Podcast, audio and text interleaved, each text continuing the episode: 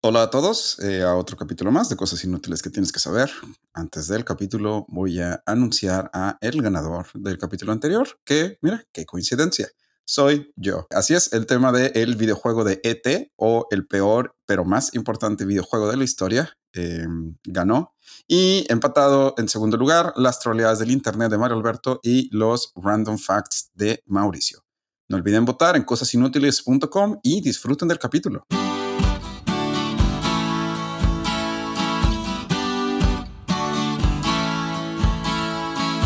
Cosas inútiles que tienes que saber.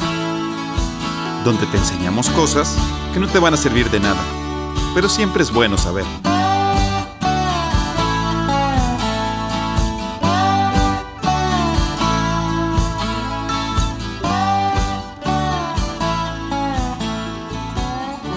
Hola, ¿qué tal? Bienvenidos a un capítulo más, un miércoles más de cosas inútiles que tienes que saber. Me acompañan esta vez, de ahí pueden escuchar los teléfonos sonando del fondo. Me acompañan ahora, no de costumbre, porque tenemos un invitado especial el día de hoy. Pero antes de presentar al invitado especial, Mauricio, ¿cómo estás? ¿Qué tal, Fernando? Me gusta saludarte de nuevo y bienvenidos a todos y todos a otro miércoles más de cosas inútiles que tienes que saber. Él no es ni invitado ni especial, solo es Mauricio. No, oye, espérate. Bueno. Pero Sí, ¿no? nuestro invitado, sí, no, sí eres especial, no te preocupes. O sea, bueno, pero bueno, ya pudieron escuchar ahí de fondo a nuestro invitado especial el día de hoy, Mike. ¿Cómo estás? ¿Qué onda, güey? Sí, muy bien. Ya aquí. Contento de que me vuelvan a invitar.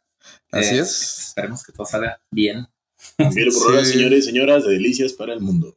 Así es. Eh, si no reconocen la voz, este él es Miguel Burrola, el cual de hecho ya nos ha acompañado en un capítulo, en un capítulo en el que yo no estuve porque andaba de gira por otros continentes allá viajando. Y Es Miguel, así Uy, es, uy, uy, uy. obvio. pues sí, pero Miguel, qué gusto eh, compartir capítulo contigo. No, igualmente. De hecho, sí. El día de hoy seré yo quien va primero y luego Mauricio. Mientras tanto, Miguel nos compartirá random facts que obviamente trae súper preparados porque no le dijimos esta Sí, mañana que no, tenía no los que... acaba de googlear, o- No obviamente. sí. Obvio, porque, porque desde la semana pasada sabíamos que Mario Alberto no podía ser obvio, ¿eh? No nos dijo esta mañana que no iba a poder grabar hoy. Un saludo al Mave que no pudo grabar hoy. Eh, así que bueno, Mike, a- agradecemos el que hayas improvisado, pero sabemos que nos traes muy buenos random facts, así que danos el primero. El intento se hizo. O sea, estuve todo el día pensando en qué iba a decir. Y a la hora de, de buscar la información ya para terminar, no, no terminé haciendo lo que pensé. Y bueno, terminé queriendo hablar de películas recientes. Entonces, vamos a hablar de películas recientes, series, cosas así. Mira, no pasa nada. Mauricio habla de sus temas. Ya, o sea, con eso ya es más que suficiente. Prometo Los no dar nombres. casualmente, los cuales casualmente siempre ganan, ¿eh? Pero Prometo no dar tantos nombres ni temas repetidos. Ok. Ni hacernos llorar con los niños. Ah, ese fue el capítulo que te tocó, ¿no? Sí, de los niños. sí, de- Las casas de cartón. Ay, por favor, ¿eh? Sí, ha sido mi mejor capítulo, lo admito. Qué bueno que lo, que lo sabes. para la historia del podcast. No, mira, hay una película que no he visto todavía, pero se llama El exorcista del Papa. ¿Ya la vieron? Ah, no. No, no, no, no lo he visto. Me llamó la atención porque me salen TikToks y me salen este, eh, pues como Sí, yo también la he visto mucho en redes sociales y así.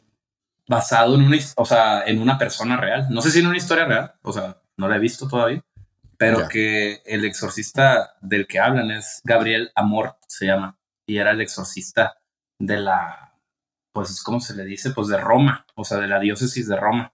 Ah, por ok. eso, por eso, pues, como el Papa está en Roma y es el obispo de Ah, Roma. sería el Ah, exorcista del Papa si el exorcista. Papa necesitara un exorcista. Exacto. Pero pues no creo que ese vaya a ser el caso de la película.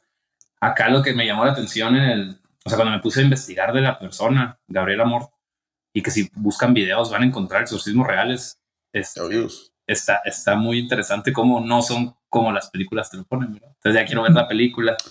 Y pues eso era lo que les quería decir. O sea, este, este padre es de Modena, Italia, Ujú. nacido en 1925 ¿En dónde? En Modena. Modena. y murió recientemente, apenas en 2016, casi, casi que 90, 91 años, ¿no? Ahora, ahora que lo mencionas, pues sí, no, o sea, el título El exorcista del Papa se puede interpretar de las dos maneras, ¿no? De que es un exorcista que atendió al Papa o que es el exorcista del Papa, o sea, Sí, más sí, cercano el al exorcista Papa. personal del Papa. No, no, no, no, no. O sea, lo que me refiero es, como es el exorcista de la diócesis de Roma, pues le, le, le corresponde ser el exorcista a que el Papa diga, ve y exorciza a esa persona. Entonces también de ahí se podría entender el tema. No sé, no he visto la película. Debe de tener en Roma obispos auxiliares el Papa, o sea, no debe ser así como, así como el obispo de Chihuahua, no creo que esas funciones las haga el Papa Francisco. Pero debe de, pues sí, o sea, por ser de Roma debe ser algo importante, ¿no? Ah, de hecho, ese es un tema que a lo mejor algún día nos puedes hablar, Mike, de cómo funcionan las jerarquías. eh. Ah, sí. Mm, No me las sé muy bien. no me las sé muy bien. Pues mira, más, que, lo hablas más que después. nosotros probablemente sí. Bueno, sí, sí existe la figura de obispo auxiliar. Por ejemplo, en- Ah, en, en diócesis muy grandes como México sí hay obispos, muchos obispos. O sea, no es nada más el, el- pues el, pues el cardenal, ¿verdad? El, el obispo que está actualmente. No sé si han visto los mapas de, de las diócesis del mundo. Están bien interesantes porque las diócesis se definen por población, no por, no por territorio. Entonces, por ejemplo, las diócesis más grandes del mundo territorialmente están en Arabia Saudita, en, eh, en muchos países árabes, en países del norte de África, pues porque como no hay suficientes católicos, católicos. ajá, pues obviamente solo un obispo es más que suficiente para, para abarcar pero territorialmente se ven bien intensos, sobre todo cuando lo comparas con las diócesis europeas o las diócesis eh, del continente americano, donde obviamente pues, en, en muchos de estos países o de estos continentes la religión eh, más practicada es el catolicismo, donde sí tienes diócesis así que por todas partes Sí. y de repente ves una en Arabia Saudita que casi todo el país solo una diócesis. Pues de hecho creo que la diócesis de México o la de Sao Paulo o ambas son las más grandes del mundo en, en población. En población, ya. Ajá, o sea, que ahí sí. Y de todos modos, o sea, la de México, como que creo que en algún momento dijeron, la dividimos y dijeron, no, no se divide, mejor pon muchos obispos. Muchos auxiliares". obispos Sí, auxiliares. Oye, pero para no desviarnos así tanto, tanto del tema y para decirles, para que se calen, Sí. este exorcista dice él mismo, lo dijo en vida, que, que hizo más de 70 mil exorcismos. 70 mil. O sea, 70 no, mil. no he hecho Ay. números, pero creo que es como un exorcismo casi, casi que cada día.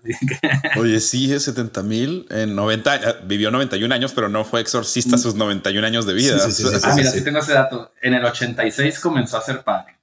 Ok, Se convirtió en el exorcista oficial en el 86. O sea, pues, ya. si, si hacemos números ahí, pues sí, sí son bastantes, en pocos años. 70 mil. Y, se, y escribió dos libros. Uno se llama Un exorcista cuenta su historia. Bueno, estoy traduciéndolo literalmente del inglés. No sé si Sí. se llama en español. Bla, bla, bla. Y El último exorcista. Esos, esos dos libros, por si alguien quiere saber cómo son los exorcismos reales y no basarse únicamente en el exorcista o en, el- o en Emily Rose, pueden, pueden leer un poco más del tema aquí y pues vayan a ver la película. Yo sí. Dijimos que se llamaba Gabriel Amor. Amor. O sea, Imagínate de que, hey, ¿qué onda, Gabo? Oye, no nuestro editor, sino Sí, Gabriel Amor. El Hey. ¿qué onda, Gabo? Oye, ¿puedes venir? Te- tengo una cena ahorita a las 7. Híjole, es que tengo un exorcismo a las 3 y luego haz de cuenta que tengo que ir al norte de la ciudad porque tengo uno a las seis y media. Y luego terminando ese, me tengo que pasar a uno al lado a las siete y media. Entonces no creo que pueda. Fíjate que así, así se lo ponen. ¿Viste el rito? ¿Vieron el rito con Anthony Hopkins? Sí, No. sí. Eh, Ahí en esa película te lo pintan así como el exorcismo muy, muy natural del día a día, No muy cotidiano de esa persona. De, Así de- que tengo una cita a las interpretada 4. Anthony Hopkins. Y también algo que me acabo de acordar, acá el Padre Amor, en sus videos que tiene de exorcismos reales, que ya me puse a ver en TikTok y qué miedo. Él empieza siempre con una mueca así como graciosa ante, Ah, ante el endemoniado. Empieza y hace así como que para que como que se burla del diablo. Entonces Ah, así explican de ok. que el padre tenía la costumbre de siempre burlarse del diablo antes de empezar. Entonces Ah, y está, está cañón ese video que vi. Pasa lo que, lo que todo el mundo dice que pasa cuando, cuando se lo posee un, un demonio, de que empieza a hablar así la, la mujer así toda ronca, como si tuviera dos voces. Y ahí sí, ya lo estaba viendo a la una de la mañana, me asusté y lo apagué. Sí, pues sí. No lo vean. Si, si están escuchando el podcast de noche, no lo busquen. Búsquenlo hasta mañana, así, Sí, a las sí, 10, sí, sí, cuando sí. están cantando los pajaritos y el sol esté fuera. Así, no, no sean como Mike. por favor. autocariño, por favor. Sí. No, sí, sí, sí quita la tranquilidad, pero bueno. Muy bien. Madre. Pues dijiste que era de Italia. Italia es un país mediterráneo de habla romance, lo cual se conecta perfectamente con mi tema del día de hoy. Esa es mi forma de conectar el random fact de Mike con el mío. Hoy les voy a hablar de un tema que no sé nada, pero es una ciudad que tiene un lugar muy especial en mi corazón, ya que estuve a nada de irme a vivir para allá. Barcelona. Muy bien. Estuve literal de que a un mes de irme a vivir, pero más cosas no se dieron. Pero bueno, la capital catalana ha llamado mucho la atención no solo por la interminable Sagrada Familia de Gaudí, sino también por su peculiar forma y cuadrícula, ¿sí? mejor conocida como l'Eixample, la cual fue una expansión, de ahí su nombre, eh, ya después les voy a explicar qué significa l'Eixample, planeada a finales del siglo XIX en Barcelona. El distrito ha servido como base para seguir expandiendo la ciudad y da esa peculiar forma que cualquiera puede ver con tan solo googlear Barcelona. No sé si la, ven en su cabeza, si han volado a Barcelona, seguramente lo han visto. Si googlean Barcelona, pueden ver una imagen aérea de l'Eixample, eh, que es muy conocida porque es una cuadrícula muy, muy peculiar. ¿Sí? Ahora les voy a explicar de dónde viene esa cuadrícula, por qué ese video, bla, bla. Nuestra historia empieza a mediados del siglo XIX, por ahí de 1855. Para ese momento, la capital catalana albergaba 200.000 almas. En una ciudad postmedieval, todos ellos viviendo en la Ciudad Bella, dentro de los antiguos muros de la ciudad. O sea, todavía existían los muros medievales. En un radio de dos kilómetros vivían 200.000 personas. Como podrán imaginar, esto no era nada limpio y la ciudad se la mantenía con constantes problemas de salubridad, epidemias, crimen y problemas de saneamiento. Este problema nace de que en el siglo XVII el gobierno catalán prohibió la construcción de cualquier edificio a un kilómetro de distancia de la ciudad. Sí, o sea, estaban los muros y no podías construir nada a un kilómetro de distancia de los muros. Va, va. O sea, ¿se quedaban estancados o qué? O sea, esto obligaba a que los constructores tenían que añadir más pisos o tenían que construir más como que callejoncitos y destruir y en lo que antes había una casa construir tres o cosas así para añadir más y más pisos donde la gente pudiera vivir. En el transcurso de los 200 años, entre el siglo XVII y el XIX, esto fue lo que llevó a que la ciudad tuviera una esperanza de vida de 36 años para la clase media y alta y de 23 años para la clase obrera. Por accidentes, por enfermedades, eso bajó. Esto fue, esto fue en el siglo XIX. A mediados del siglo XIX, la esperanza de vida en Barcelona era de 36 años para la clase media y de 23 para la clase obrera. estaba bajo comparado con los demás países y ciudades, ¿no? Sí, no, no, no, estaba, estaba bajísimo. Estaba bajo incluso por la edad medieval, ¿no? Además, además, como ya les dije, esto es el siglo XIX. ¿A qué le suena el siglo XIX? Así pues es, la revolución industrial. Exactamente. sí, no, hombre, bien vivos todos. ¿eh? La revolución industrial comenzaba en Europa y Barcelona no fue la excepción. La ciudad empezó a crecer, atrayendo industrias, dada que Barcelona era de los puertos más grandes del Mediterráneo lo cual a su vez hizo que campesinos quisieran mudarse a la ciudad para trabajar ahí. De hecho, la primera huelga de trabajadores en España sucedió en Barcelona en 1855, para que vean qué tanto estaban creciendo las industrias ahí. Con esto la población crecía cada vez más, pero la superficie no, porque otra vez no más podías construir dentro de los muros de la ciudad. Pero en un momento se volvió imposible controlar, hubo todo un movimiento político para destruir los muros y al final el ayuntamiento de Barcelona decidió derrumbar los muros eliminar la ley que prohibía construir fuera de ellos y en ese momento vio la oportunidad de crecer de manera planificada para evitar. Tienen el muro de Berlín. Ah, sí, pero en Barcelona y como unos 100 años antes. Sí, Así que el gobierno catalán anunció una competencia en la cual expandirían la ciudad de manera planeada. De ahí el nombre, el Eixample. Que de hecho. ¿Cómo se letrea eso? Perdón, E-I-X-A-M-P-L-E. O sea, si lo leyeras en español sería example o ejample, dependiendo de cómo quieras leer la ah, porque es una X. Eh, que de hecho, en catalán la palabra expansión no es eixample, sino eixamplada o eixamplament, pero eh, se cree que eh, la palabra que hoy en día se usa como eixample proviene del castellano ensanche, que fue mal traducido al catalán. Y ya, sin embargo, en este punto ya es aceptado como sinónimo de esas otras dos palabras, eixamplament y eixamplada y ya es aceptado en el habla común catalana. Total, el gobierno catalán sacó la convocatoria, la cual llamó la atención de nuestro protagonista y uno de los únicos nombres, o probablemente el único nombre que voy a decir, Idelfons Cerdá. Eh, un ingeniero civil, eh, Idelfons Cerdá. Cerdá, eh, la A al final tiene como que una, como un acento al revés, de esos así como acentos franceses. franceses. Eh, un ingeniero civil que se había vuelto un apasionado de la planeación urbana. El señor estaba tan obsesionado que de hecho cuando salió la convocatoria renunció a su trabajo para hacer un estudio sociotopográfico de Barcelona para su crecimiento planificado. Los cuatro pilares que Cerdá quería mantener en su proyecto serían higiene, estándares de vivienda, igualdad y preparación a futuro. ¿sí? Y ahorita vamos a explicar cómo logró cada uno de estos. El ingeniero reconoció que la revolución industrial cambiaría la forma de vivir para siempre. Piensen que en ese entonces, o sea, no, ni siquiera, o sea, ni siquiera se llamaba la revolución industrial, ¿no? O sea, él sabía que este era un momento clave para eh, cómo iban a funcionar las ciudades. Él quería que esta nueva expansión estuviera preparada para este crecimiento. Cerdá presentó su proyecto, el cual ganó, luego fue rechazado por el gobierno, luego fue aceptado otra vez, luego le pidieron que lo cambiara y luego lo volvió a meter y luego ya, ahora sí, por fin lo aceptaron. Este, ajá, exactamente todo esto porque el plan de Cerdá era apoyado por el gobierno español, mientras que el gobierno catalán prefería el plan de Antonio Rovira y Trías. Pero bueno, al final ganó el de Cerdá y de hecho, si lo buscan, están todos los proyectos, están publicados y pueden ver las imágenes de cómo se vería la ciudad de Barcelona y ninguna se parece a la que planeó el señor Idelfons. El proyecto era bastante ambicioso.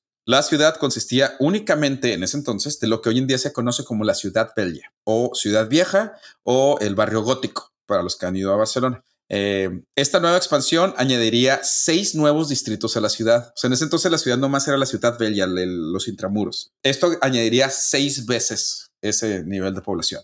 En el plan de Cerdá había dos conceptos. Uno conocido como vías que era todo lo que tuviera que ver con movilidad, redes de servicio y la vida pública. Las vías consistían de amplias avenidas para permitir la movilidad y visibilidad de vehículos, además de la cantidad de faroles y los metros que cada árbol tenía que estar entre uno y otro. Quiero parar un segundo aquí. No sé si se dieron cuenta que dije vehículos. Cerdá, en su mente visionaria, esperaba que en el futuro se inventara algún tipo de máquina para transportar a personas de manera individual, motorizada. O sea, entonces no, se refería literalmente a las carretas de caballos. Yo creí que por, por, eso era. No, él lo hizo pensando que en algún momento iba a haber algún tipo de vehículo automotor, ya sea con, eh, eh, con algún tipo de combustible o con. Es que creo que en ese, en ese entonces ya existían los tranvías jalados por, por caballos. Entonces, yo creo que en eso se basó para decir para decir, no. ah, pues al rato va a haber más y más vehículos. Ajá, sí, lo que él pensó es que en algún momento eso se iba a volver algo personal. Un, y además en este entonces estaba creciendo mucho el, el motor de vapor. Entonces él pensaba que en algún momento eso iba a poder ser algo de uso personal. Este proyecto se inició 30, o sea, él, él pensó en hacer eso 30 años antes de que se inventara el primer carro. Ok. Pero aún así, las avenidas de hoy en día de Barcelona fueron ideadas con esto en mente. O sea, así de visionario era Idelfons. Sí, para de 30 años para saber que iba a haber un carro automotor, no manches. Ah, ahí yo me acuerdo, me acuerdo de una ciudad de España, pero no te sé decir cuál, que tenía muchas colinas y era un problema transportar a la gente. Y, me acuerdo que usaban, pues así los caballos, ¿no? Jalaban remolques así bien grandes para transportar a la gente, sí. Pues, ah, no, no, sí, no sé, no, no, sé cuál. Pero no sé si era pues, Barcelona o Madrid o cuál ciudad. Ahí después lo busco.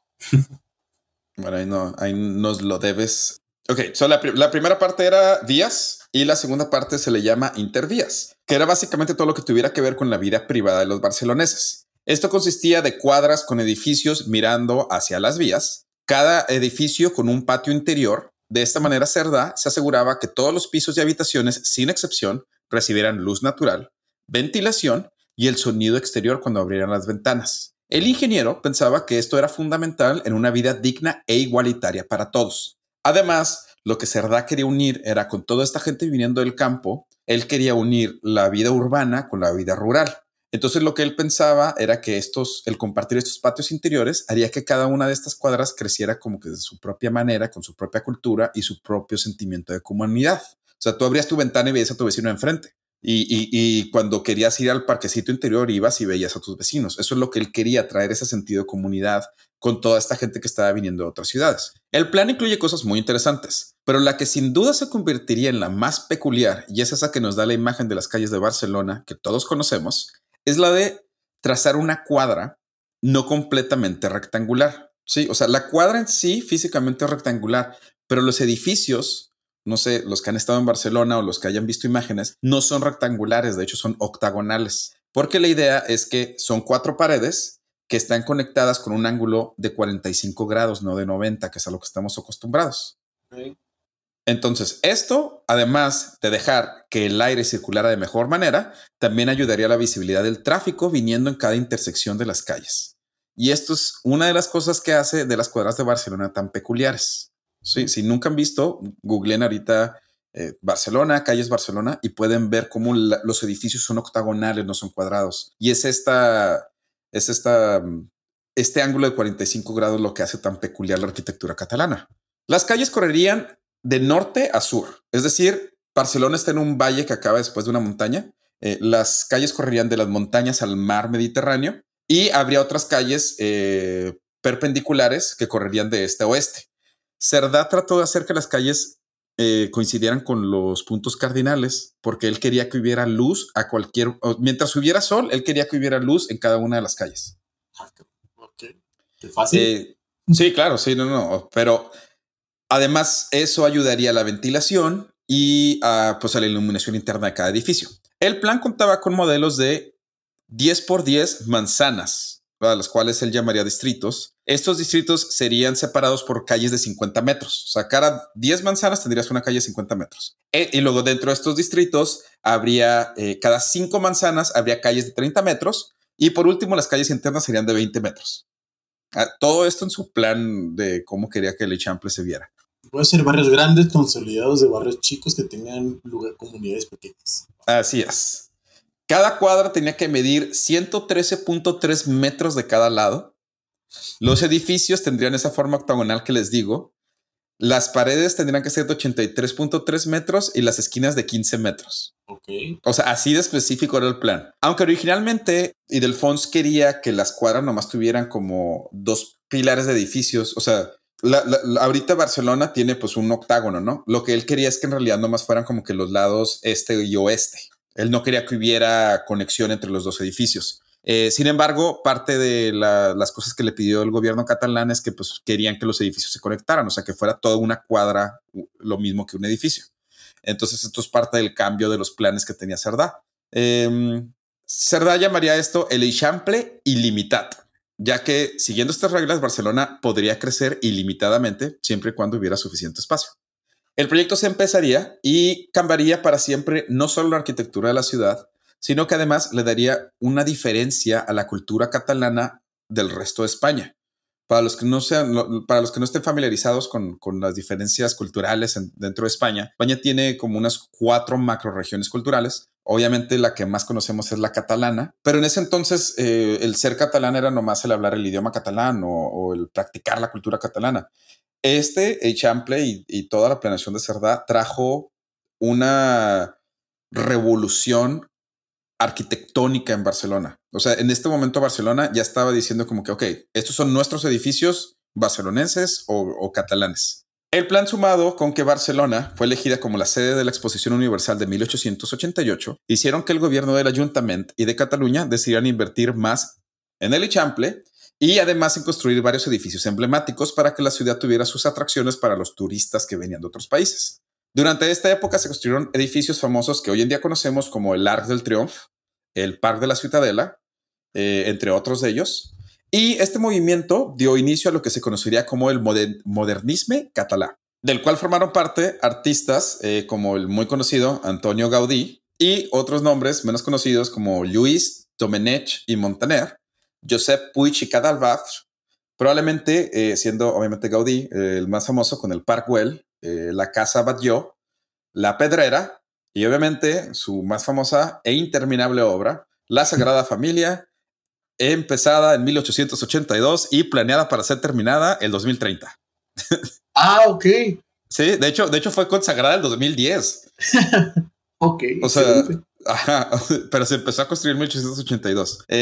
bueno, el plan original de Cerdá fue terminado años después de su muerte. Eh, moriría en 1876 en Las Caldas de Besaya, en Cantabria, donde moriría enfermo y semi arruinado, ya que el gobierno nunca terminó de pagarle sus honorarios por el proyecto. Sin embargo, Cerdá cambiaría Barcelona y tal vez Cataluña para siempre, otorgándole una identidad propia, iniciando el movimiento de identidad arquitectónica catalana y poniendo casi literalmente los primeros bloques para que Barcelona se convirtiera en una ciudad moderna. El plan original fue terminado y de hecho sigue siendo utilizado hoy en día para construir nuevas secciones de la ciudad. Aunque los muros se fueron, la ciudad bella nunca fue demolida.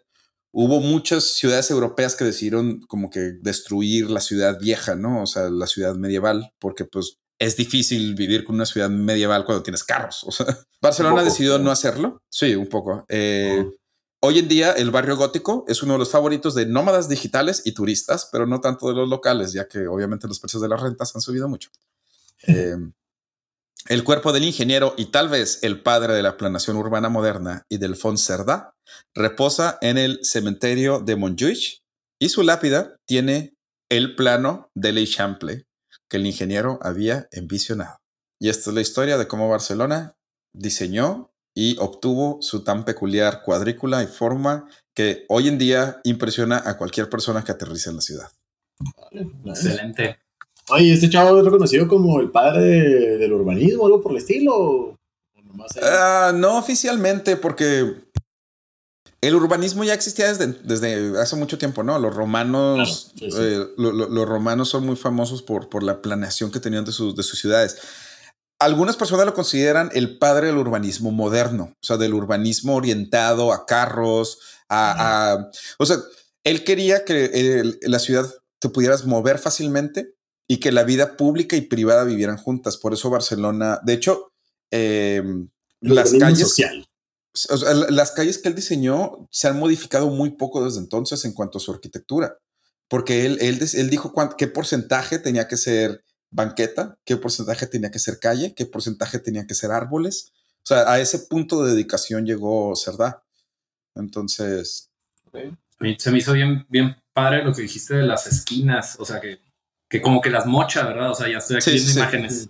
Sí, sí, como, sí, como las- que les quita el filo a las esquinas. Ujú. Por, por eso se vuelven octagonales y, y eso Sí, se vuelve eso- bien útil. O sea, eso me molesta mucho de todas las ciudades cuando alguien se estaciona en la mera En la orilla mera esquina, y ya y no, no te dejan puedes ver, ver. si viene carro. Ajá. o sea, No, y, y además, incluso para el viento, o sea, eh, porque lo que él quería era que el viento que bajara de las montañas o que viniera del norte eh, circulara por la ciudad. Y pues las esquinas, a final de cuentas, si son totalmente de, de 90 grados, este, pues chocan, la bloquean, ¿no? El, pero si tienes esa de 45 grados, eso ayuda a que dé como que una vueltecita, por así decirlo. Vi también hace un tiempo de que, que querían tomar de estos bloques que ya tiene Bar- Barcelona, estas cuadras, que querían hacer como espacios peatonales, o sea, como que ya darle darle como prioridad al, peatón, entonces querían Sí. hacer megabloques, o sea, agarrar nueve de estas cuadras y que todas las calles interiores sean peatonales, o sea, Peatonales. de- ahí yo me di cuenta pues de cómo eran las cuadras en Barcelona, como que no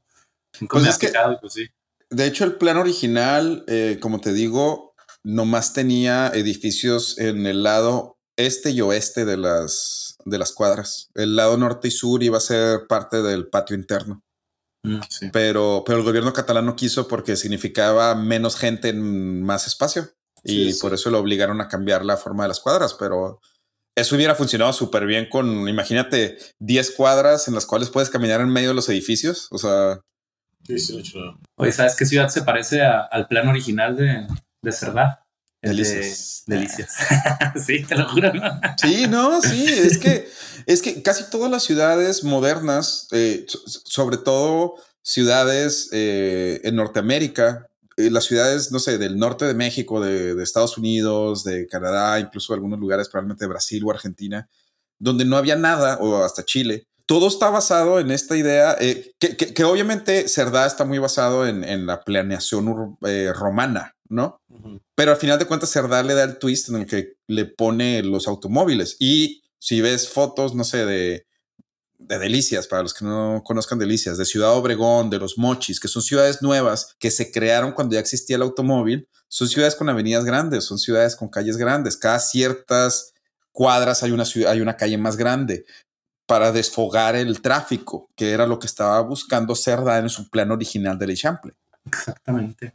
Entonces así es. Eh, hoy en día pueden visitar su cuerpo en el cementerio de Montjuïc. No, Montjuïc, perdón.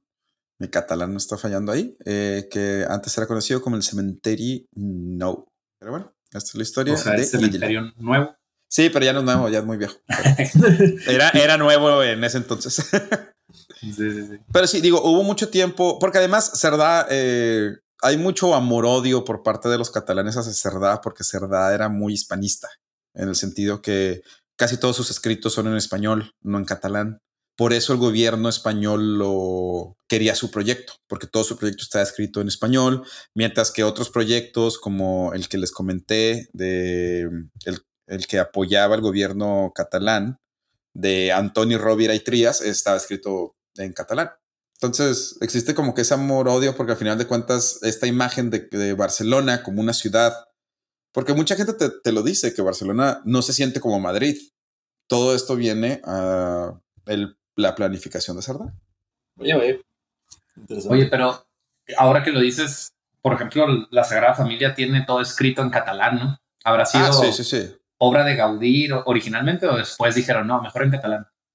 Gaudí, Gaudí era conocido por, por, por su catalanismo, por así decirlo. Okay. Pero además, obviamente, se ha intensificado mucho ahorita con esta cosa de la identidad catalana. Pero, pues sí. Esa es la historia de Barcelona o Muy Barcelona en catalán y por qué tiene esa tan peculiar cuadrícula digna de todo un delicias. Oye, vaya. Así es. Muy bien, ¿les parece si damos una pausa y regresamos con el tema de Mauricio y un random fact de Mike? Okay.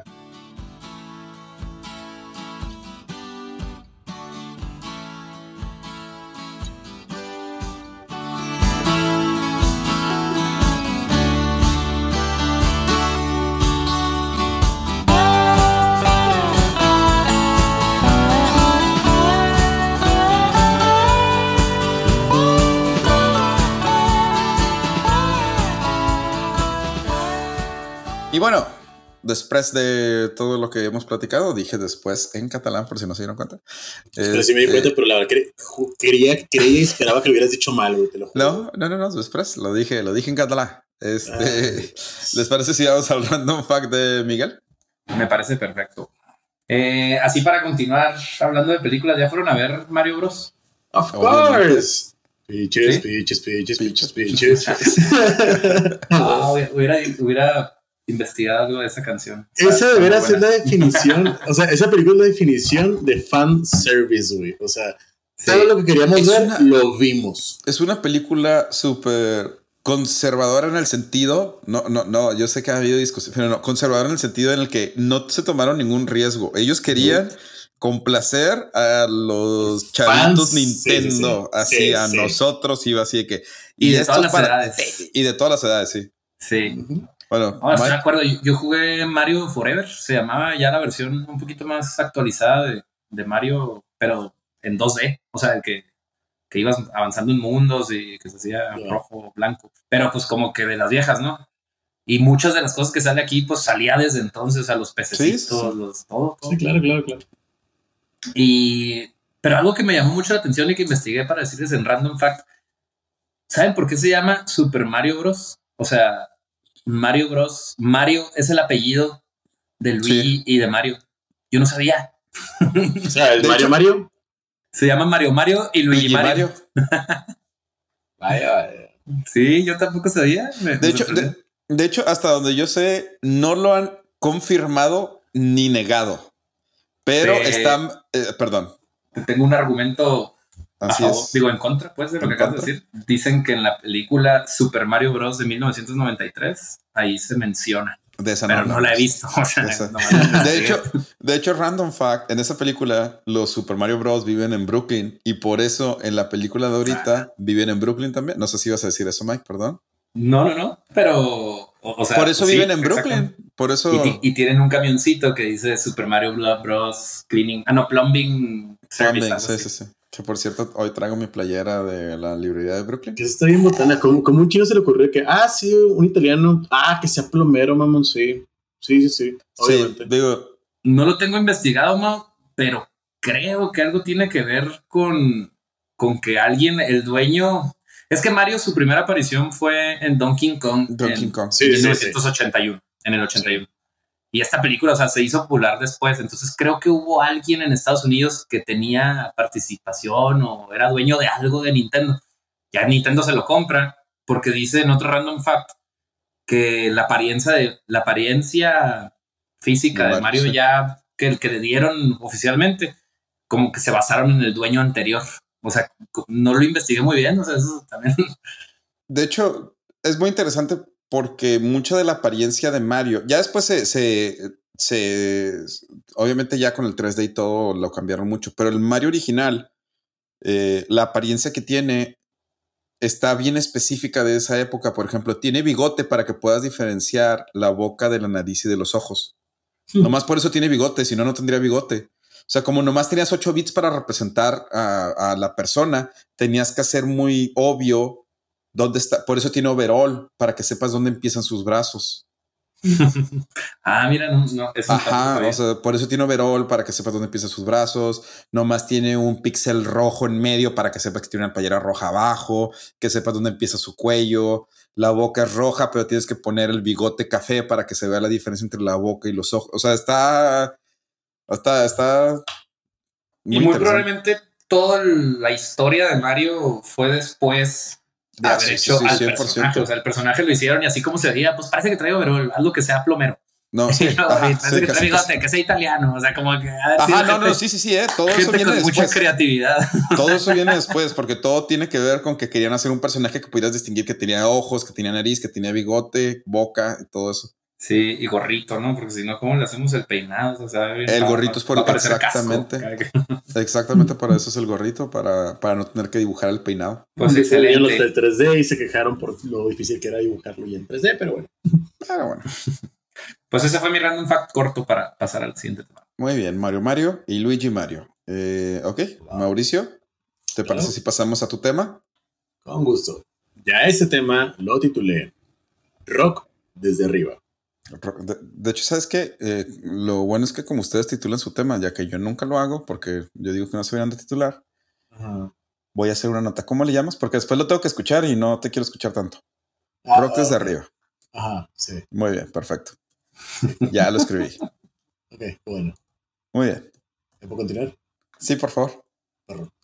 Ok, como me enseñaron a mí en la primaria, secundaria y prepa, lo primero es entender la palabra. Rock. Rock básicamente es, literalmente viene de roca, es una forma que se entendió, es una palabra anglosajona, viene más o menos de los celtas, hasta donde tengo entendido, y pues sus excepciones fueron rock en inglés, rock en español. El punto es que en Estados Unidos se queda como rock, y ahora sí ya, relacionado con la música, alude a un movimiento hacia adelante, hacia atrás, hacia adelante y hacia atrás, como si fuera un barco.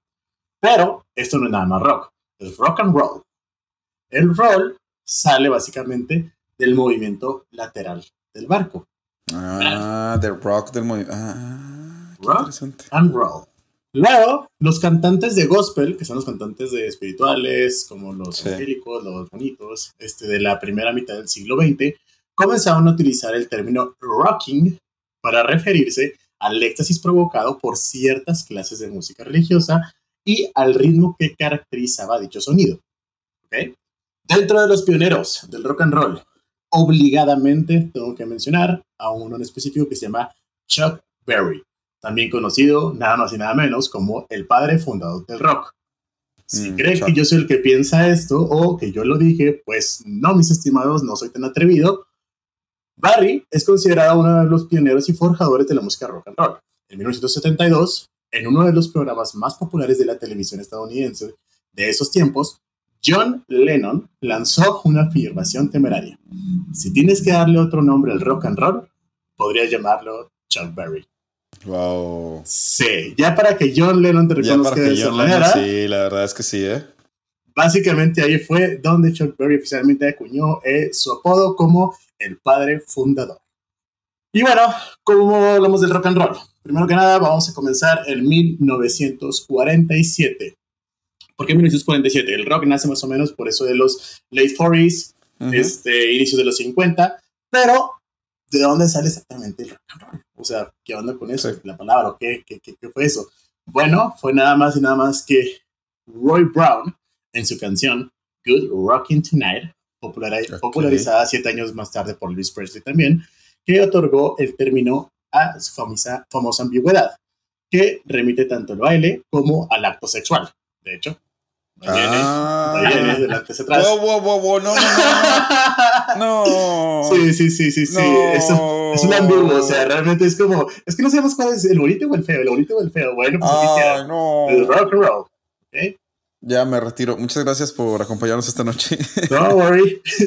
Hay que tener en cuenta que en esa época había una censura demasiado fuerte para los músicos, por lo cual no se hacía tan abierto este tema, ¿no? Eh, tampoco estaba más señalar que la primera canción que acuñó básicamente en su nombre el término rock and roll formaba parte de su título, de hecho, es nada más y nada menos que de Will Bill Moore y se llama así literalmente la canción, rock and roll. Rock and roll. Sí. Si escuchan estas canciones van a encontrar que son absurdamente influenciadas o básicamente son de hecho más como un tipo de blues. ¿Por qué? Bueno, la historia del rock. La historia del rock se remonta hace más de 70 años, como ya dijimos, a los primeros días Sí. de algo que se llamaba Rhythm and Blues. Rhythm and Blues es este término, esa forma, R&B, es este género musical que se basa bastante en el jazz, en el blues y en esas tendencias, pero de repente te vas con los que están acá en la periferia, en lo rural, en lo más como que raspachón, y te encuentras al country. Entonces, Uh, cuando juntas al country con el R&B, ¿qué es lo que se crea? Nada más y nada menos que el rock and roll. el rock and roll. Esa es una historia de creatividad, rebeli- rebelión, evolución cultural y básicamente uno de los más enormes impactos culturales populares en todo el mundo. Las raíces del rock se remontan a las comunidades afroamericanas del sur de Estados Unidos, a fines de la década de 1940, como ya dijimos, y principios de los 50. Sí. Rhythm and Blues es un estilo de música popular en el momento caracterizado por su ritmo vigoroso, voces emotivas, melodías basadas en el blues. Al mismo tiempo, la música country también era popular en las zonas rurales, con énfasis en contar historias, instrumentación acústica y melodías simples y sinceras. Eh, se parece mucho a la música norteña. Ah, sí, nada más que le pones un riff medio pesado ahí y después... Después, después pesado. platicaremos de los orígenes de la música norteña mexicana, que también son muy interesantes. Ah, la folka, ¿no? Ya lo, que ya lo hablamos en un capítulo, de hecho. No, dale, por favor. Ok. Estos dos estilos de música comenzaron a fusionarse a principios de la década de los 50, cuando los músicos blancos, porque en este entonces todavía estaba muy marcado esto de músicos Ah, blancos. y negros, mucho, sí, cierto. demasiado marcado. Bueno, pues son los blancos que comienzan a incorporar estos elementos del R&B en su propia música. Uno de los primeros discos, obviamente ellos eran country, lógicamente. O sea, Obvio. sí, sí, sí. Uno de los primeros discos de presentar este nuevo sonido fue el Rocket 88 de Jackie Branston y su Delta Cats, lanzado en 1951. Ok. La canción presentaba este tipo de riffs de guitarra distorsionados, una sección rítmica contundente y una actuación vocal cruda y energética. Qué moderno. esos rasgos distintivos del emergente sonido del rock and roll. Moderno. En los siguientes años, el rock and roll continuó evolucionando y ganando popularidad, con varios artistas pioneros teniendo un impacto significativo en el género, como Elvis Presley fue uno de los rockeros tempranos más influyentes con una buena apariencia, voz poderosa, presencia en el escenario capturando los corazones de millones de fanáticas en todo el mundo. Otros artistas notables de la época incluyeron a Chuck Berry, el padre fundador, Little Richard y Jerry Lee Lewis. Todos los cuales ayudaron a definir el sonido y estilo de la música rock de la década de los 50. Sí. ¿Y qué viene después de los 50, Fernando? Eh, los sesentas. ¿Y qué viene con los 60? Los Beatles. El rap. Es correcto. Ah, No, ok. eso no, No, no, no, no. no, no, no, no, Por eso, no. por eso dijiste Luis Fernando, ¿verdad? Sí, porque sí, sí, sí. el Mike Bad Bunny. Me, me Sí, sí, sentí, sí. Me, me sentí ignorado y dije, voy a decir algo. Qué lamentable. Bueno, lo que pasa en los, cincu- en los 60 es esta creciente tendencia empieza a romper fronteras y en la década de los 60 se culmina nada más y nada menos con la llegada de la invasión británica, British Invasion. Bandas como The Beatles, The Rolling Stones, The The Rolling Who, Stones. roban cámara absurdamente y capturan el mundo de la música con sus melodías pegajosas, letras bastante ingeniosas y novedosas técnicas de producción.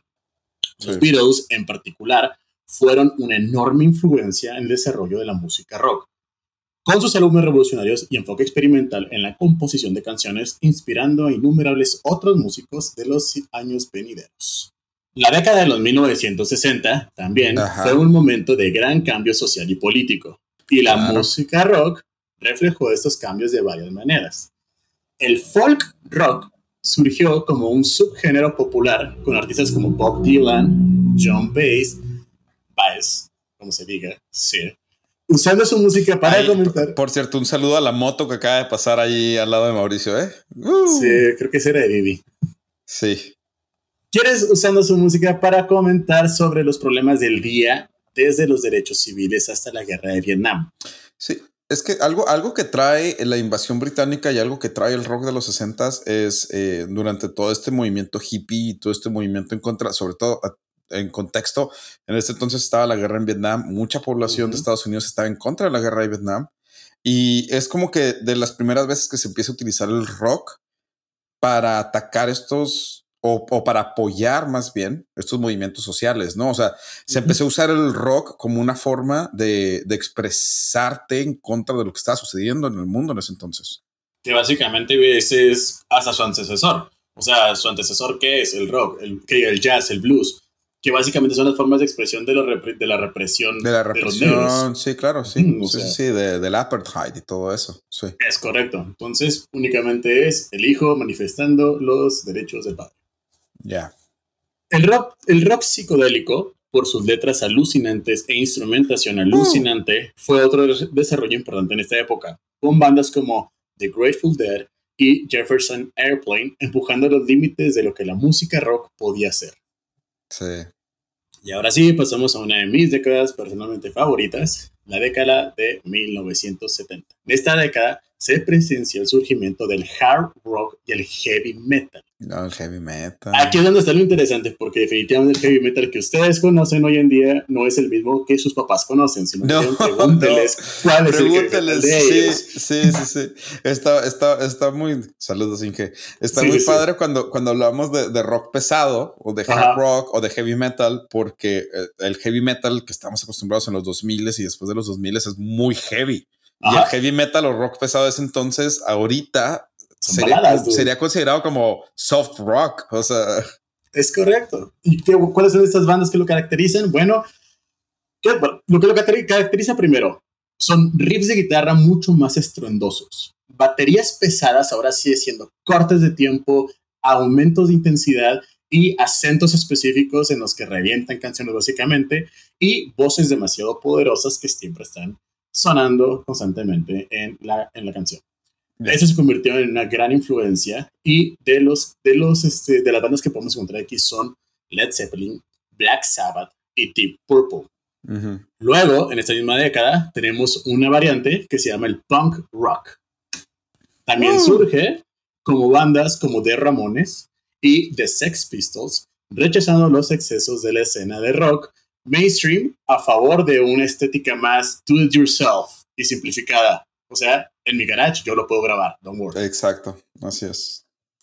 De hecho, el que diseñó el logo de los Ramones es de Chihuahua, ¿eh? ¿En serio? Sí.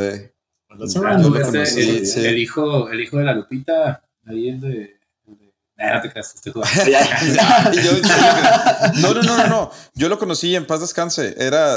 Eh, lo, lo conocían como el sexto Ramón, porque el quinto Ramón es su productor, pero el, el, de hecho, el logo de los Ramones viene de una visita que tienen los, los Ramones, que son cuatro, el productor y él que van a la Casa Blanca. Y por eso el logo de los Ramones es el águila. Él, él lo diseñó. En paz descanse. Que murió. Ah, pero sí, me tocó conocerlo ahí. Pues sí. Lo googlean. Se acaban los 70 y se vienen los años 80.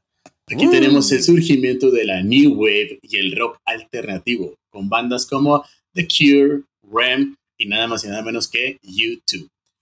Estos traían un sonido un poco más introspectivo y melódico al frente. También fue la era del hair metal, o sea, el cabello todo lo que da, con bandas como Bon Jovi y Poison dominando los escenarios con sus largos cabellos rizados.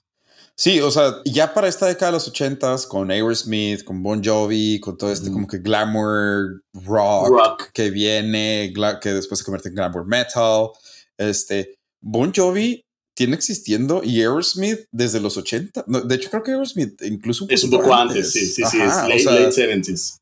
Y, ya aquí ya empieza el rock, que la mayoría de nuestros radioescuchas ya, ya, ya le tocó escucharlo. O sea, porque claro, sí, nosotros sabemos de Led Zeppelin, sabemos de, de los Beatles, sabemos de, de Ramones, pero ya ahora ya estamos escuchando bandas que todavía podrías ir a ver en vivo. O sea, en los ochentas, con la entrada de Metallica, de, o sea, ya estas son bandas metálicas, acaba de, acaba de sacar un disco hace literal dos semanas, una semana. Yo acabo de ir a ver a Guns N' Roses en noviembre pasado, o sea. sí, Sí, sí. De hecho, eh, así es como ha sobrevivido el rock básicamente hoy en día, pero de eso hablamos después.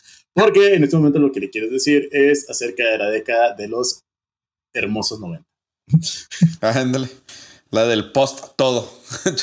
A pesar de la creciente popularidad de la música electrónica de baile de los años 90, porque aquí ya se está yendo más todo a un sintetizador, a más de que hacer música con instrumentos, la música rock continuó prosperando con la aparición del grunge y el rock alternativo como subgéneros dominantes. Bandas como Nirvana, Pearl eh, Soundgarden perdón, y Alice in Chains, todas originarias del noreste del Pacífico, estuvieron a la vanguardia del movimiento grunge, caracterizado por el sonido de la guitarra pesado, distorsionado y letras llenas de angustia. Digo, también, por ejemplo, bandas como Creed, que el problema de Creed es que después se volvió muy comercial, pero Creed todavía le toca entrar a la época grunge. Sí. Es, es, como tú dices, son guitarras muy sucias, muy, muy distorsionadas y letras de mucha angustia. sí, sí, es, el lo, es lo pre-emo, es lo pre-emo. o sea, Sí, sí, sí, no queda duda. Mientras tanto, bandas de rock alternativo como Radiohead, Smashing Pumpkins y Beck trajeron un enfoque más experimental y eléctrico a la música rock, incorporando elementos de música electrónica, folk y psicodelia en su sonido. ¿Qué es lo que estamos viendo aquí? Estamos viendo que todo esto de los sintetizadores evoluciona al rock antiguo y tenemos este nuevo rock un poco más sintetizado, producido. Digitalizado, por así decirlo. Ajá. El cambio de siglo vio resurgir a bandas de garage rock y post-punk revival, con The White Stripes, The Strokes e Interpol entre los actos más destacados de este movimiento. Estas bandas trajeron un sonido crudo y despojado de la, vuelta de la música rock, rechazando los valores de sobreproducción pulidos de la década anterior de los 90 y enfatizando en la importancia de la energía cruda y de la pasión del mero rock. Así es. En los años siguientes, la música rock continuó evolucionando, adaptándose a nuevos estilos y tecnologías. El aumento de redes sociales y las plataformas de transmisión han hecho que sea más fácil que nunca para los artistas independientes llegar a audiencias de todo el mundo, mientras que la continua popularidad de los festivales de música y los eventos en vivo han mantenido la música rock con una fuerza dominante en la cultura popular.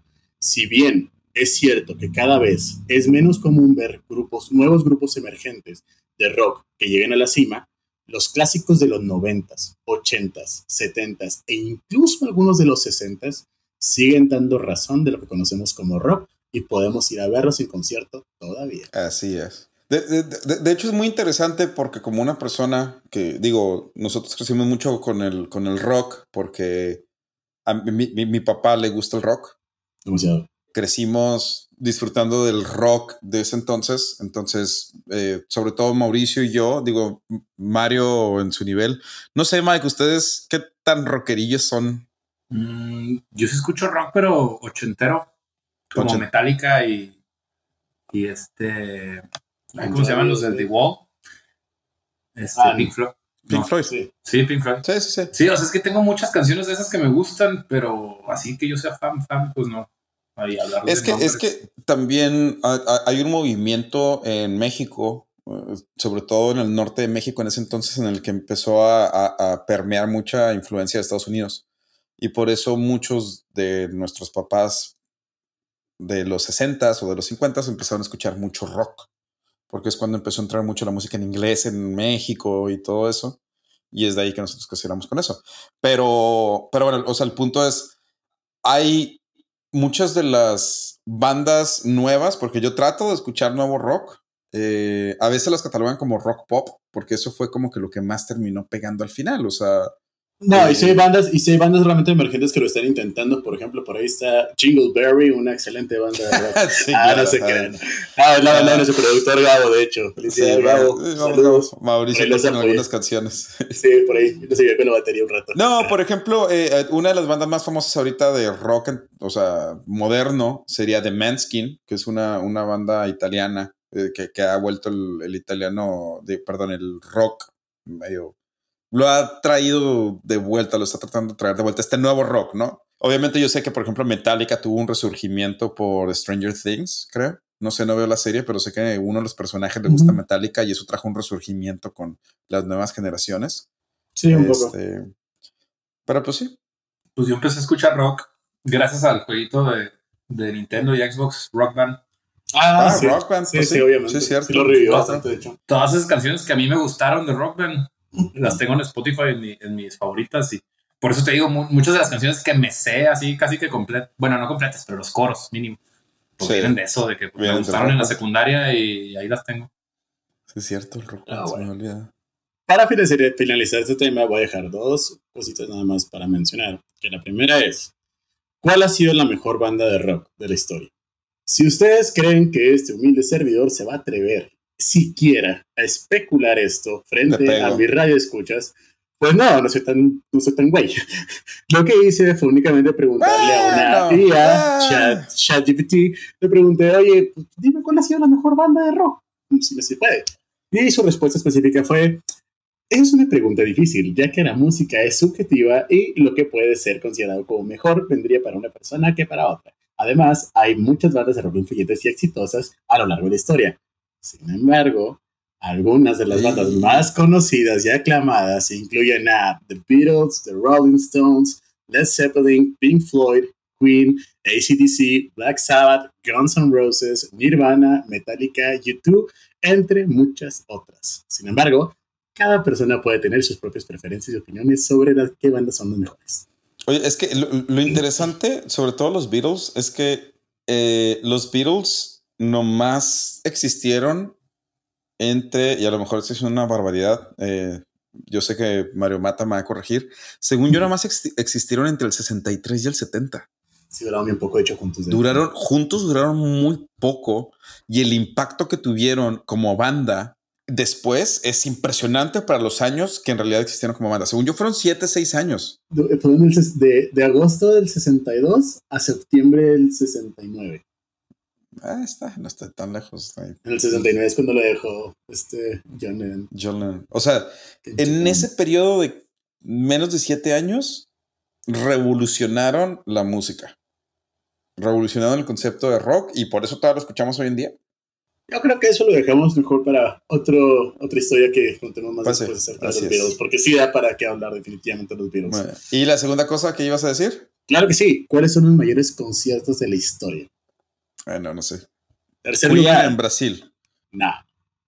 Pero sí fue, en- sí fue en Brasil, de hecho. Pero no, Ah, no fue. Num- el número 3 sería Independent. El, Yo sí me sé uno, el de el que fue el festival este en el que tocó, en el que tocó Freddie Mercury, ¿no? no, no. Ah, ¿no? el de No, no fue. algo for Africa, pero bueno. Sí, sí, pero ándale. no, no fue. For Africa, algo así. No.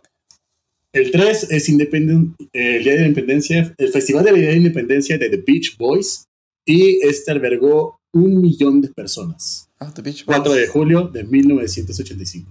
¿Dónde pones un millón de personas y cómo preparas el audio para que un millón de personas Sí. escuchen? O sea, está- No sé, no sé. imagínate pero el, el eco horrible para que un millón de personas, ¿cómo estarían escuchando eso? Es el mero número, es el sí. número 3 y créeme, está Ah. muy por debajo del número 1.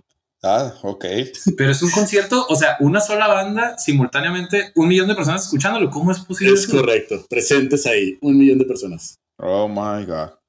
Otro fue Monsters of Rock, ese es el concierto, donde el 28 de septiembre de 1991 en Moscú se juntaron básicamente 1.600.000 personas preocupando a sus abuelos por sacar los cuerdos y cada satán.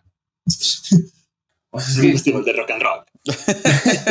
me estoy queriendo imaginarme el estadio más grande del mundo, con todos amontonados, no sé, un maracaná o un, no sé, que son 120 mil personas y más que los metas en la cancha 150.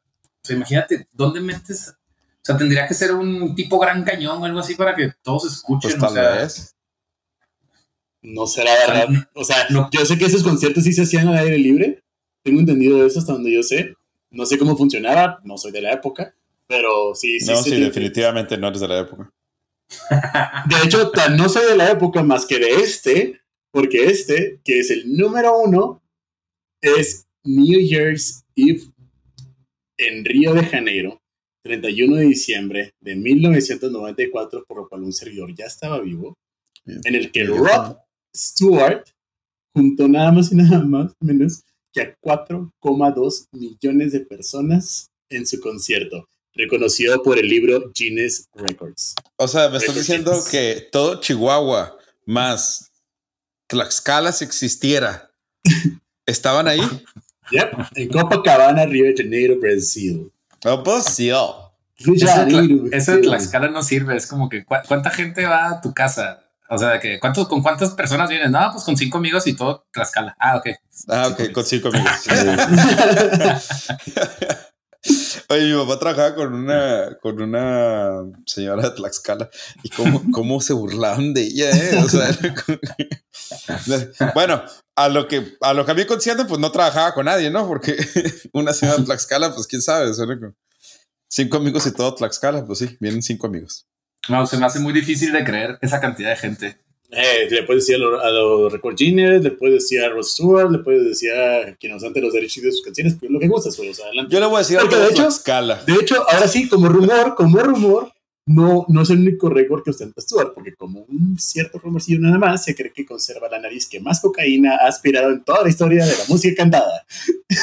Mira nomás. Yep.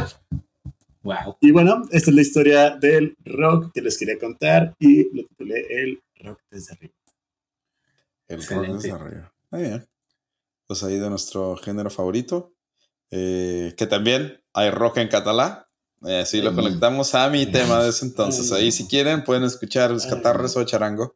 Y todavía hay otros grupos más famosos. Pero bueno, X. Vamos a la última pausa y regresamos con el último random fact de Miguel. Follow.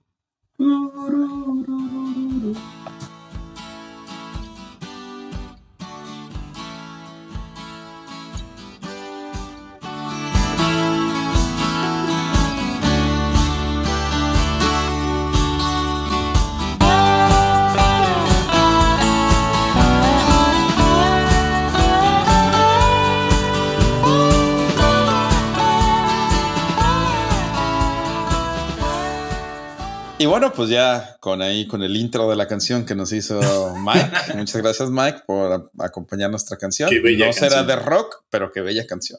Mike, tu Tengo último entendido que random esa fact. Perdón, ¿qué esa pista qué? Esa pieza musical este, fue, fue compuesta por ti, ¿no? La- la- Ay, bueno, fuera. No, pero si dije- tenemos me dijeron derechos. que sí, en el, teclado, en el teclado la tocaste y se la. No, pero sí tenemos derechos, ¿eh? Ahí. Sí, sí, sí, eh, lo pagamos, sí se pagamos, sí se Sí, sí, están pagados los derechos de la canción. Ups, yo, que- yo que la quería usar en, en el restaurante ahí. para- Pues nos tienes que pedir permiso. porque Nosotros y No. como otras 100 mil personas tienen derechos, O, pero los o pagamos. también, o también comprarla donde mismo que nosotros y ya, digo. No, de hecho ya no, eh, porque ya cambió el sistema de la página. Oh, Ya vaya, no está vaya. fácil. Sí, pero bueno, X. Tin, tin. Esa tenemos los, los derechos de la canción, por eso Miguel la puede tararear sin problemas. sin- no te vamos a demandar, Miguel, demandas. no te preocupes. Excelente, no, qué bueno. Yo no sé cómo titular este random fact, pero el título podría ser una pregunta. ¿Cómo relacionar a Shrek con un héroe mexicano? A la madre. Mm, Bueno, yo les voy a contar. ¿Tendrá que ver con Burro y Eugenio Derbez? ¿No? Mm, No, va, va más por el gato con botas y el zorro. Ah, oh. Ah, oh, Y hablando del gato con botas, está buena la película, ¿no? Ahorita- No, es buenísima, es buenísima. Ahora Sí, sí, a mí me gustó mucho, sí. A mí me Me, gustó mucho. me- me han dicho muchos buenos comentarios de ella. ¿En serio? Y, y ya la empecé, ahorita la empecé, la acabo lo de vale. alquilar. La alquilé. Sí, lo vale. Yo también lo alquilé por Amazon. Sí, sí. ¡Qué Sí, modernos! Amazon, patrocínanos, porque vamos a hablar Por de una favor. serie tuya. Obvio. Y, y aparte, si alquilamos tus películas, no las demos piratas. Sí, sí, sí. Ojalá. Isaí nos escuchara. un amigo, un amigo que trabaja en Amazon. Mi compa Perdón. Jeff, la otra vez me invitó a su yate y le dije, no, espérame, tengo que grabar. No, tengo que grabar cosas inútiles que tienes que saber. Lo siento, tengo un compromiso mejor y más divertido. ¿En quién se basa el, el, gato con botas? En el zorro, ¿no? ¿Y, ¿Y cuál es la historia del zorro? El zorro se cree que está basado, o sea, es parte de la cultura popular de California, Estados Unidos, desde hace muchísimos años, desde antes de Disney, desde antes de, de Shrek. Este, desde antes de Antonio Banderas. Es una leyenda popular desde siempre. Y se cree que está basado en un personaje, en una persona que se llamó Joaquín Murrieta. Joaquín Murrieta, okay. Por ahí del año 1850, la verdad no me lo sé exactamente, pero lo busqué que era la segunda mitad del siglo XIX. Okay. Este, por ahí del 1850, pues era una persona que poseía algunas tierras, algunos pues, negocios, pero pues era de California. origen, ajá, de origen Okay. hispano. Si se fijan más o menos por esas fechas fue, fue la guerra mexicoamericana México-americana. y por ende pues el, el, el pago de con territorio de, de este Sí, de- pues, de los gastos de guerra, ¿no? Entonces, ¿qué pasó con todos estos hispanos que ya tenían negocios en California, tierras, minas incluso? Pues los, los descendientes de germanos, británicos, llegaron a, a quitárselos. O sea, de hecho, pues era gente, pues al parecer no muy educada de, de las 13 colonias que, que iban emigrando en busca de un mejor, De una mejor mejor negocio. vida, Pues, sí, sí, sí. y claro que se sentían superiores, claro que dijeron de que no, pues, los hispanos, váyanse para allá. Y, y ni se hable de los indígenas, esos ya estaban relegados incluso por los hispanos. Ya desde antes. Pero no tanto, no tanto los, los, los ang- anglicanos. Sí, no, es, pues, es, pues es, es diferente la forma en la que los anglosajones manejaron la, el apartheid comparado con la forma en la que lo manejaron los hispanos. nuestros antepasados, sí, o sea. Sí, no, de hecho, algo que conserva todavía California, pues es, es el nombre de las ciudades y, y pues todas las, las misiones que se hicieron de, de jesuitas, franciscanos, o sea, era para incluir a la población indígena, para, para enseñarlos a hacer cosas, para mestizaje, o sea, pues Sí, todo claro que hubo cosas malas, ¿no? Pero pues bueno, vamos a hablar de Joaquín Murrieta. Por favor. Joaquín Murrieta, al parecer humillado por ladrones, racistas, anglosajones, le quitaron sus tierras, empezó a trabajar de minero, de minero también lo robaron o lo, o lo volvieron a, a dejar sin nada. Entonces, ¿qué decide hacer? Pues lo que cualquier mexicano sin ningún peso, hambre y ganas de venganza haría. Pues empezó a, a pagarles con la misma moneda y empezó a robar ganado, empezó a robar. Este, se hizo pues inteligentemente o astutamente, si lo quieres ver, se hizo una banda de, de rateros que, que robaban, pero para, para darle a, a, a la comunidad hispana que estaba todos como, que estaban todos como él, que se habían quedado sin nada.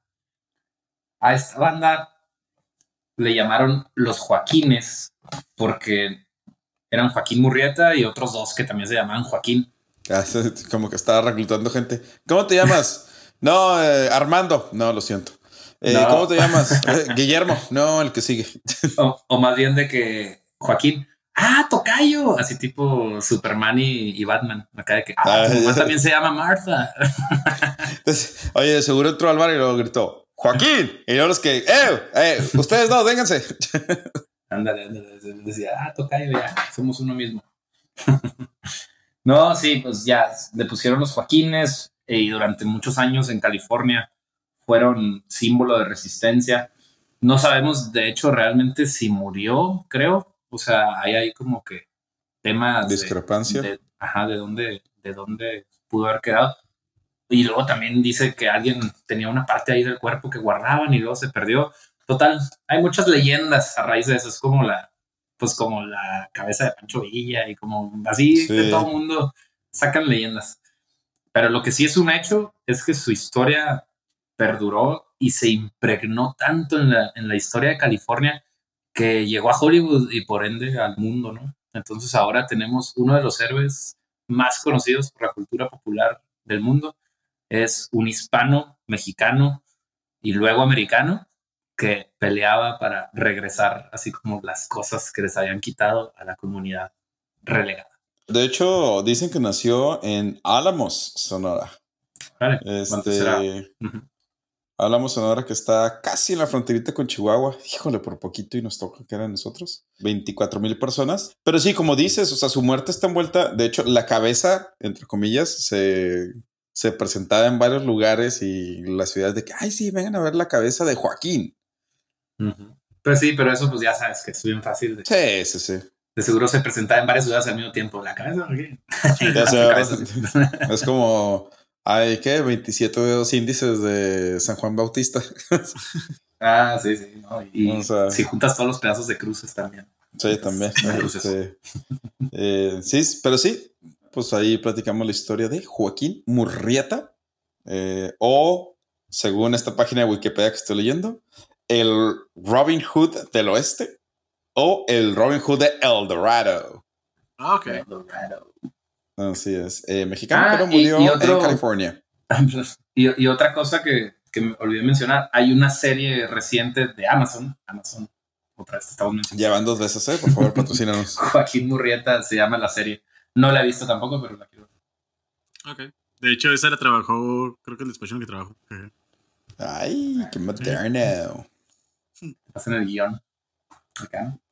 Muy bien, perfecto. Este, muchas gracias por acompañarnos en este episodio un poquito más largo de lo normal. Ojalá se hayan quedado con nosotros hasta el final y hayan disfrutado de los temas y de nuestro invitado especial. Mike, ¿algo que quieras decir antes de despedirte?